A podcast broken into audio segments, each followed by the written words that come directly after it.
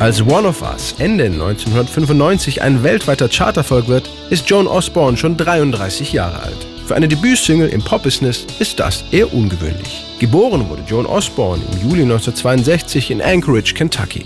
Als sie Ende der 80er Jahre nach New York geht, will sie eigentlich studieren, entdeckt im Bluesclub Delta 88 dann aber ihre Lust am Singen. Dort trifft sie zufällig Rob Hyman, den Keyboarder der Hooters, der sofort begeistert ist von Joan Osborne und ihrer Stimme.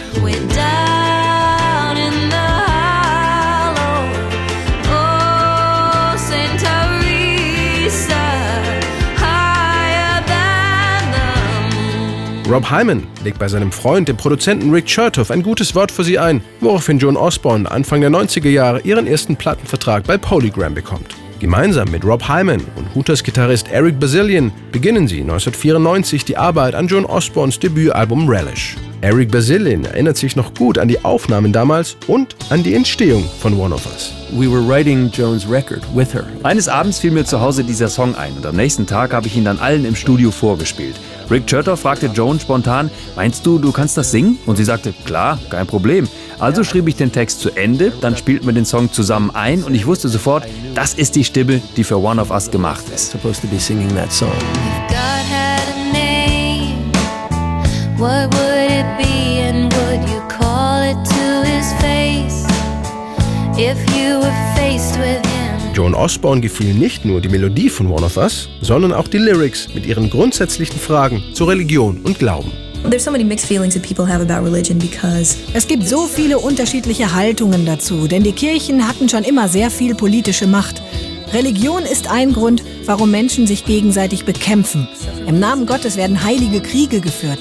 Deshalb fand ich es sehr spannend, diesen Song aus der Perspektive von jemandem zu interpretieren, der mit diesen Dingen nichts zu tun hat der einfach versucht zu verstehen, wer Gott ist, warum wir auf der Welt sind und all diese gewichtigen Fragen. What is God and you know why are we here and all these larger huge questions.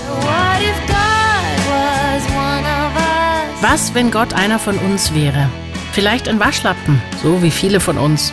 Oder nur ein Fremder im Bus, der seinen Weg nach Hause finden will. 1996 wird One of Us dreimal für den Grammy nominiert. Eric Bazillion probt insgeheim sogar schon seine Dankesrede, doch daraus wird nichts. One of Us und Eric Bazillion gehen leer aus. Aber auch ohne Grammy hat sich der Song inzwischen zu einem Klassiker entwickelt, für den die Hooters selbst immer einen festen Platz auf ihrer Setliste reserviert haben. What if God was one of us? Just a slob like one of us. Auch die Crash-Test-Dummies, Prince oder Klaus Lage haben eigene Interpretationen von One of Us aufgenommen. Die beste Version aber bleibt das Original mit Joan Osborne.